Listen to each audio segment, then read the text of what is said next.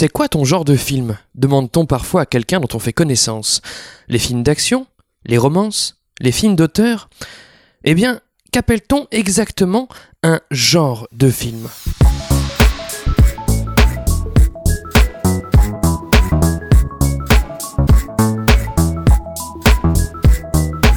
Salut et bienvenue dans ce 44e numéro de Comment c'est le podcast qui déconstruit les scénarios un dimanche sur deux. Aujourd'hui, traversons l'écran des films d'action avec la comédie d'aventure américaine Last Action Hero, oui je prononce à la française ce sera plus simple, écrite par Zach Penn, Adam Leff, Shane Blake et David Arnott, réalisée par John McTiernan et sortie au cinéma en août 1993. Cet hommage festif au blockbuster testostéroné nous offrira l'occasion de définir ce qui constitue un genre cinématographique.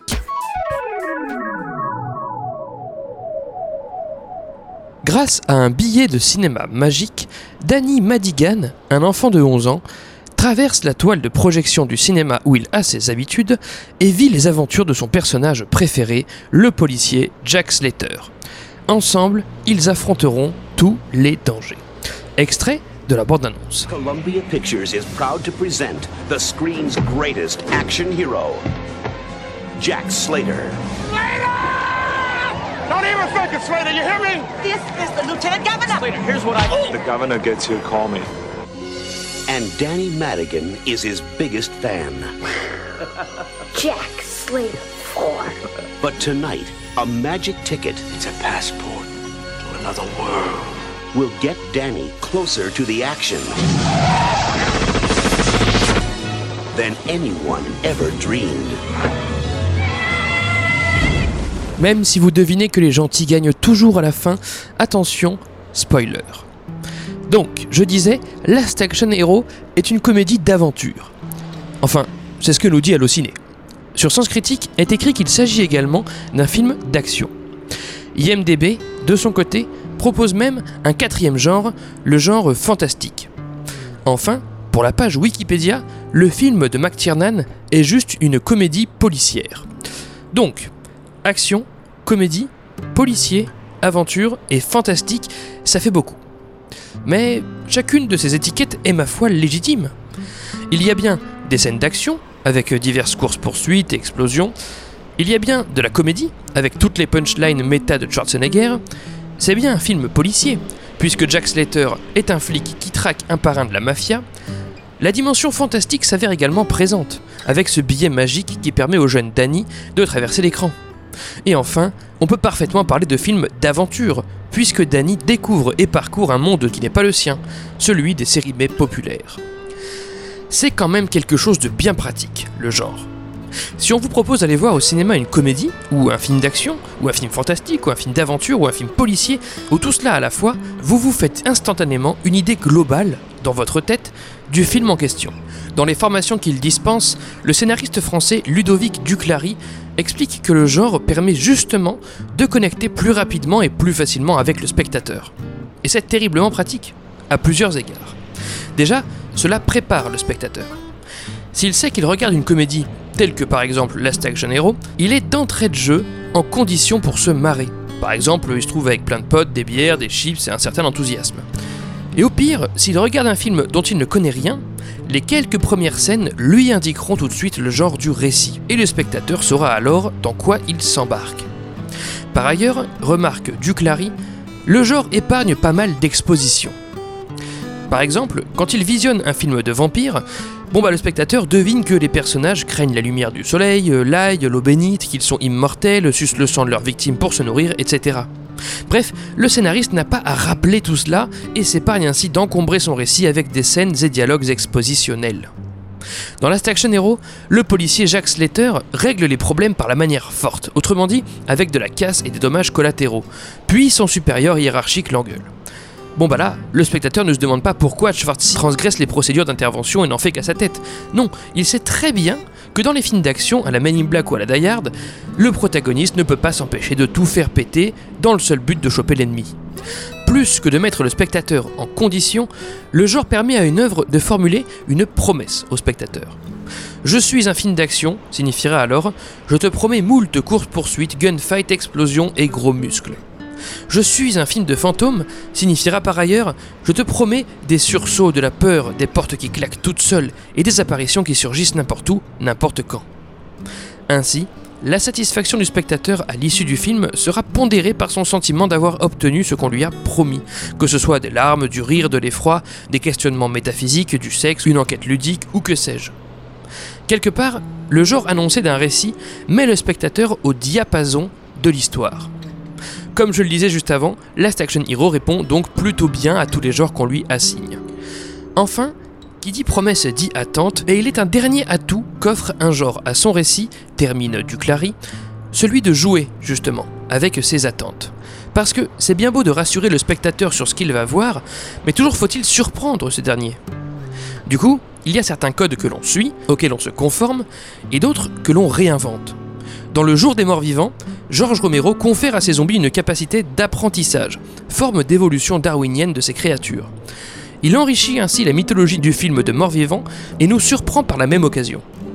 Dans Last Action Hero, la série B est subvertie par l'incursion d'un personnage méta, donc le jeune Danny, qui commente tout ce qui se passe en fonction de ce que lui-même connaît des films de ce genre. Là encore, c'est un pas de côté, un moyen de surprendre le spectateur tout en lui garantissant les ingrédients inévitables et fondamentaux du film de série B. Ce jeu avec les codes de genre, ce dosage précis entre respecter des attentes et prendre les attentes à contre-pied, répond à une convention d'écriture bien connue des scénaristes et théorisée par feu Blake Snyder dans son livre Save the Cat. Give me the same thing, only different. Donne-moi la même chose mais en différent. Voilà ce qu'exige le spectateur sans le savoir. Si le spectateur ne sait pas à quoi se rattacher du tout, il est perdu et ne s'investit pas dans l'histoire. S'il a le sentiment de savoir où il va, le voilà rassuré et pleinement impliqué. Par contre, si l'histoire suit trop ses attentes, eh bien soit il s'ennuie, soit il n'en gardera pas un souvenir particulier. Du coup, si les attentes sont ensuite défiées, le spectateur se ravira d'avoir été surpris. Alors, quels sont les genres? Il y en a des centaines. Mais aucun des livres que j'ai lus, et Dieu sait qu'il y en a, ne fournit de liste exhaustive des genres et sous-genres narratifs. Et pourtant, la plupart de ces manuels insistent sur le fait que les codes de genre sont importants, qu'il faut les connaître, les maîtriser, blablabla. Cependant, quand il s'agit de les lister, il n'y a plus personne. J'ai fini par trouver, sur un site obscur intitulé filmsite.org, lien en description, une longue liste de genres de films. Bon, je vous épargne les plus connus et généraux pour vous en rappeler tout de suite certains des plus spécifiques. Le teen movie, le thriller psychologique, le film de braquage, le film d'exploitation, le film de survie, le film de mafia, le western, le triangle amoureux, le huis clos, le body horror, la dystopie, le film de voyage dans le temps, le film d'époque, le film d'enquête, de super-héros ou encore le conte de fées. Bref, il y en a autant que de lignes de dialogue dans un scénario d'Aaron Sorkin. Mais ça ne s'arrête pas là. Comme on l'a vu avec Last Action Hero, on peut les croiser.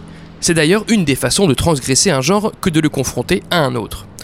Donc, pourquoi pas un body horror à huis clos sur fond de triangle amoureux dans un film de mafia d'époque? Allez, ça semble possible. Et si on rajoutait une couche de film d'aventure là-dedans? Ah bah là non. Jusqu'à preuve du contraire, un huis clos ne peut pas également être un film d'aventure, ça c'est mort. Me vient la réflexion suivante, comment marier correctement des genres? Y a-t-il certains principes comme il y en a dans la mode ou dans la cuisine. Les dichotomies, sucré-salé, croustillant fondant, chaud-froid, amer acide, doux, épicé, trouvent-elles leur équivalent au sein des genres cinématographiques? Cela nous mène à la question la plus essentielle, c'est quoi un genre? Qu'est-ce qui le compose? À quel moment établit-on que la satire est un genre au même titre que le drame ou que le film catastrophe? Est-ce bien d'ailleurs au même titre? Devrait-on différencier genre et sous-genre d'autres choses Tout comme on différencie euh, les fruits des légumes de la viande et des boissons? Alors là, la tâche est sacrément ardue. Autant, définir un genre en particulier est assez simple. Un fan de space opéra vous dira qu'il faut des combats en vaisseau dans l'espace. Un fan de fantasy vous dira qu'il faut des créatures et peuples et mythologies originales qui s'affrontent. Un fan de films de pirates vous dira qu'il faut des bateaux, des canons, des trésors et des artimus bien sûr. Mais alors, quand il faut trouver des dénominateurs communs pour établir ce qui constitue structurellement l'ensemble des genres, eh bien là, on galère. Prenons des exemples. Peut-être qu'un genre implique des événements en particulier. Un film d'action, on le disait, implique des explosions, des courses-poursuites et tout et tout, comme celles que l'on retrouve dans Last Action Hero. Une romance implique un moment où les amoureux vont s'embrasser, puis où ils vont se séparer, avant un dernier où ils se remettront ensemble. Un slasher implique la mort de chaque personnage principal un à un, jusqu'à ce qu'un seul, ou aucun d'ailleurs, ne survive. Mais un huis clos, ça impose quel type d'événement? Aucun. Et un film spatial, ça implique quel type d'événement? Aucun non plus.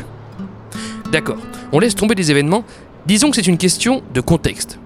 Un huis clos se passe toujours dans un espace confiné.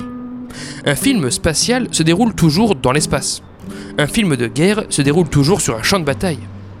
Mais un film d'épouvante, ça se passe littéralement où on veut, non? Pas forcément dans une maison hantée. Un film noir, pareil. Attendez, attendez, c'est peut-être une affaire de ton, d'ambiance. Le film noir répond à une esthétique désaturée, à des ombres franches, à des personnages torturés, à des scènes pluvieuses et nocturnes. Un film d'épouvante baigne dans un climat d'incertitude et de tension. Mais un biopic, il peut aussi bien être poétique, comme le film sur Gainsbourg, qu'académique, comme le discours d'un roi, que punk, comme l'histoire d'un mec. Peut-être qu'en continuant à chercher, qu'en insistant, on peut parvenir à trouver des dénominateurs absolument communs à tous les genres sans exception. Mais personnellement, j'y crois assez peu. Peut-être que sinon, on peut séparer les genres en différentes familles, mais là encore, je suis sûr que les frontières demeureront poreuses. Je me trompe peut-être, mais cela me semble impossible que de définir précisément ce qui constitue un genre.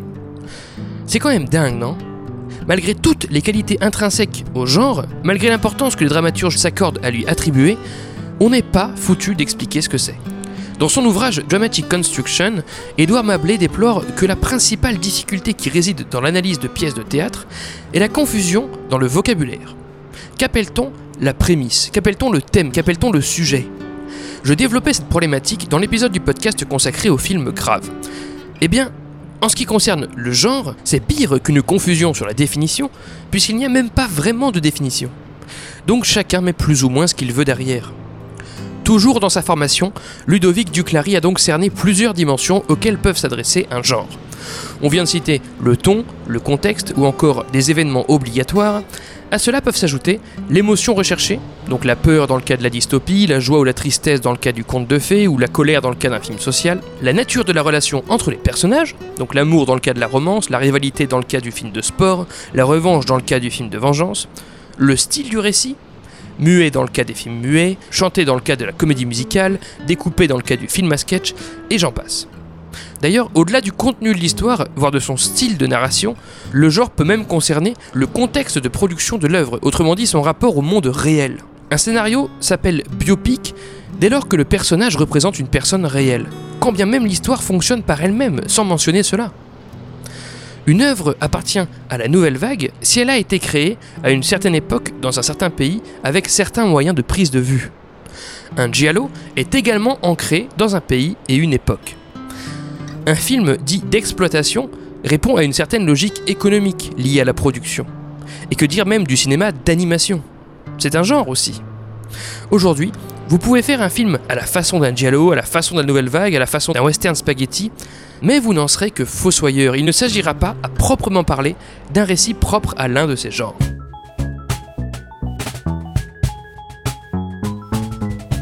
read people that you like um, and try to figure out why you like them. And when you see something or read something you don't like, try to figure out why you don't like that. Be a diagnostician. En fait, il y a une dimension du genre qui m'intéresse plus que les autres. Ce n'est pas le ton, le style, le contexte, l'émotion suscitée, le rapport au monde réel, la nature de la relation entre les personnages ni les événements obligatoires. Non, c'est la situation. Certains genres impliquent une situation autoporteuse, appelons-les les dynamiques. Une dynamique d'histoire, en gros, c'est un type de récit qui se suffit à lui-même pour générer de l'intérêt. C'est pour cela que je parle de capacité à se porter toute seule. Prenez le film de mariage. Il implique des événements et un contexte. On sait qu'il y a des convives, que ça se passe en partie dans une salle de réception, qu'il y aura le moment où ça danse, le moment où les mariés échangent leurs vœux, etc. Mais ça peut être très chiant. Je veux dire, sans rajouter un peu de conflit là-dedans, ou de danger, ou quoi. Du coup, ce n'est pas un genre qui confère une dynamique de narration. Pareil pour le huis clos. Vous enfermez des gens dans une pièce, vous avez un huis clos, youpi, et après? Il ne suffit pas de faire parler des personnages pour avoir une histoire. Il faut en faire quelque chose de votre huis clos. C'est pourquoi j'ai une affection particulière pour les dynamiques de récit qui, en leur sein, contiennent les ingrédients essentiels pour générer une histoire prenante. A minima, le conflit, si possible un objectif pour les personnages, et parfois même un enjeu en prime. Conflit, but, enjeu, l'éternel trio gagnant. On trouve par exemple la dynamique dite du poisson hors de l'eau.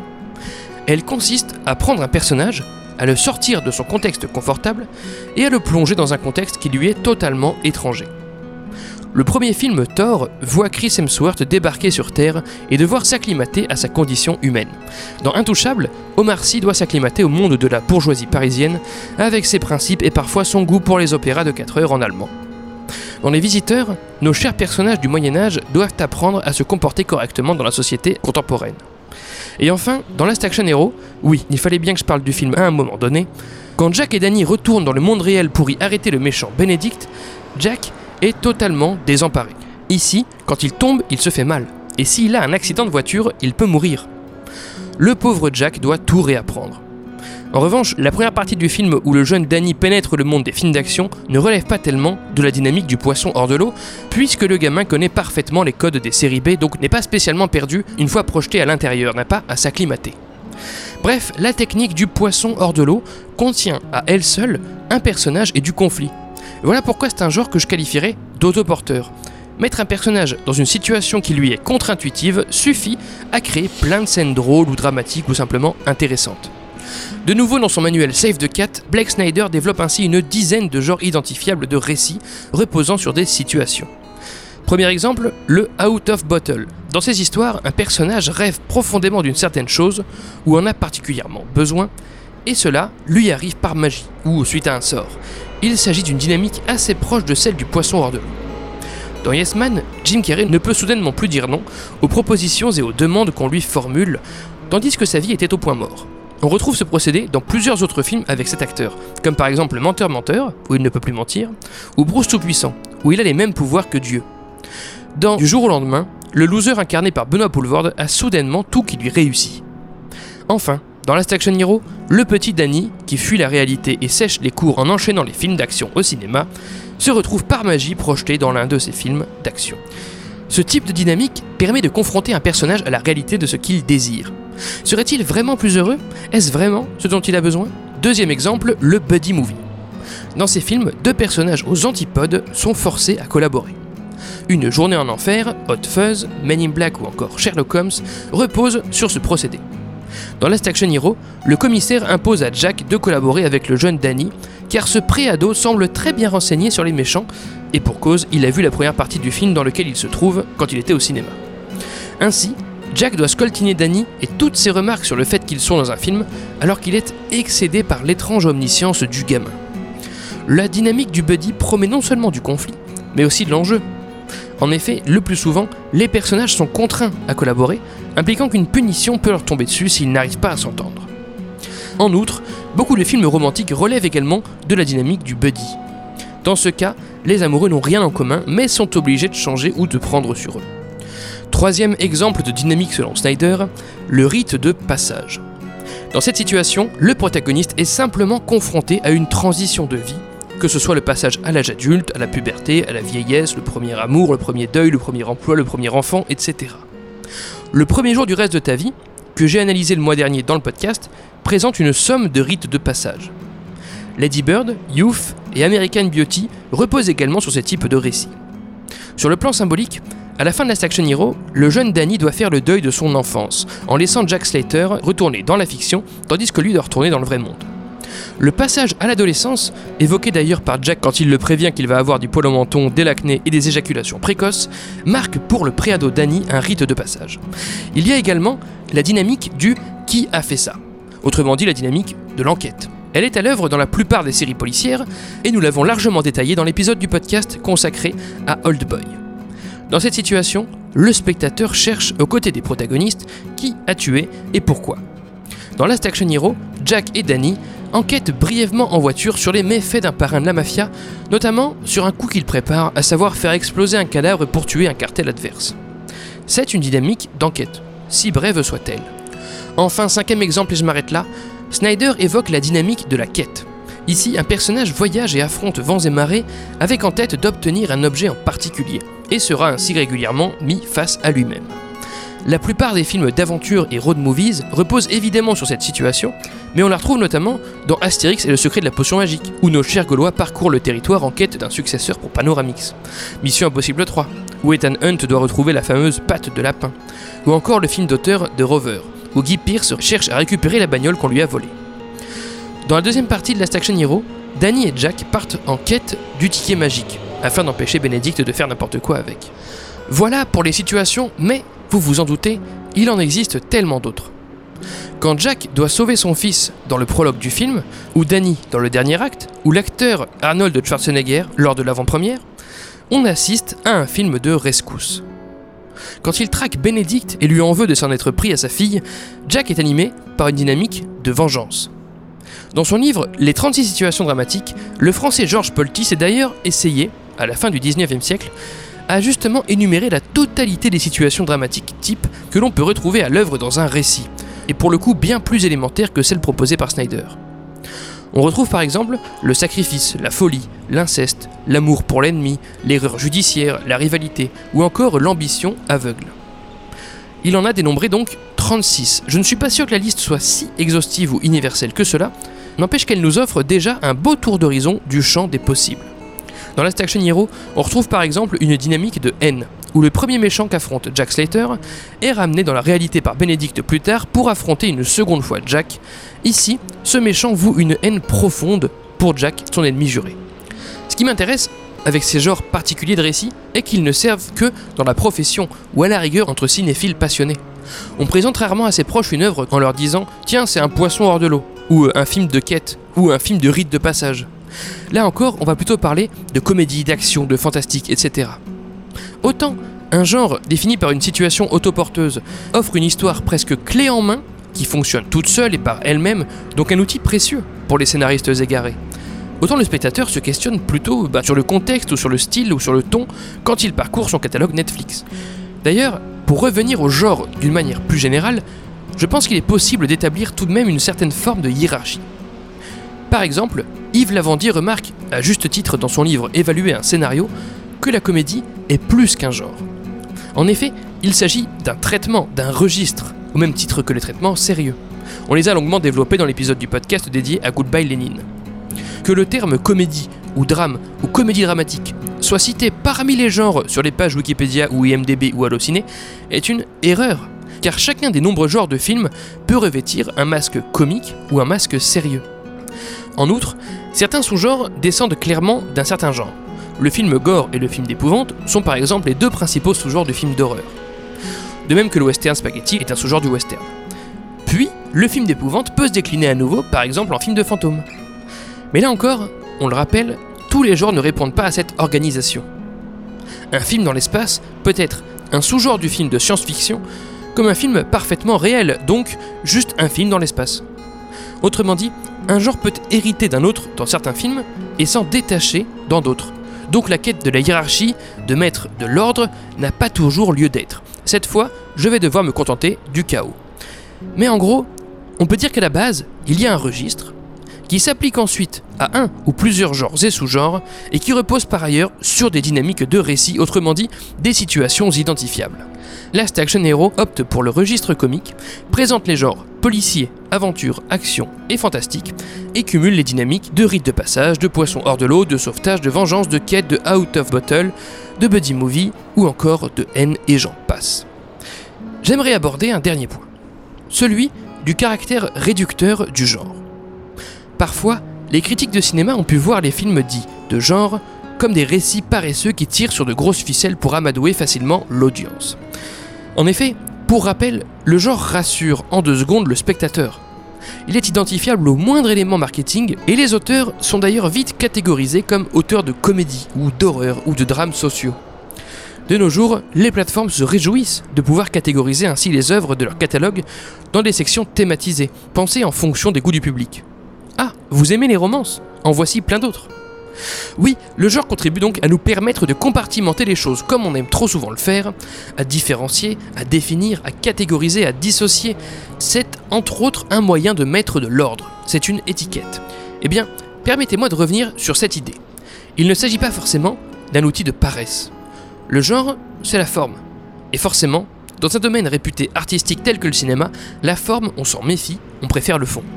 Ainsi, le genre, c'est la façon dont on raconte. Il sert le propos, il sert le sujet. Je ferai une analogie avec les tuyaux. Il y en a de forme, de matière et de taille différentes suivant le contenu qui y transite. Eh bien, le genre, c'est pareil. Dans un épisode de Secret de scénariste, l'auteur Kwok Dang Tran remarque par exemple que les récits de science-fiction sont propices à traiter de sujets philosophiques et politiques, là où le fantastique est plutôt propice à traiter de ce qui relève de l'intime. En l'occurrence, dans Last Action Hero, l'aboutissement de l'enfance. Alors oui, parfois les scénaristes ne choisissent pas le bon genre. Parfois aussi, ils en font des caisses sur les codes du genre et ne les réinventent pas ni ne les exploitent pour servir le fond de leur histoire.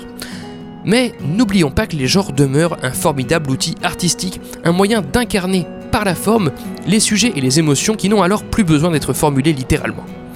Et c'est peut-être ça, la définition du genre, finalement, s'il en faut une. La forme choisie pour raconter une histoire. Fondu au noir pour ce 44e numéro de Comment c'est raconté. Merci pour votre écoute, j'espère qu'il vous a intéressé. Retrouvez toutes les sources de cet épisode et tous les liens du podcast dans la description et sur ccrpodcast.fr dont Facebook, Insta, SoundCloud, Spotify, tout ça, mais encore et surtout Apple Podcast. Pour ce dernier, je vous invite à laisser 5 étoiles et un commentaire, c'est très important pour le référencement du podcast. Podcast dont l'habillage musical est encore et toujours signé Rémi Le Sueur, je le rappelle, et le Tetra Tetra Compta remercie. N'oubliez pas qu'une retranscription de chaque numéro de Comment c'est raconté est disponible sur Medium pour pouvoir lire ces analyses à tête reposée. Je m'appelle Baptiste Rambaud, disponible sur Twitter pour répondre à vos questions, à vos réactions et vous donne donc rendez-vous dans deux semaines pour la 45e séance. Ciao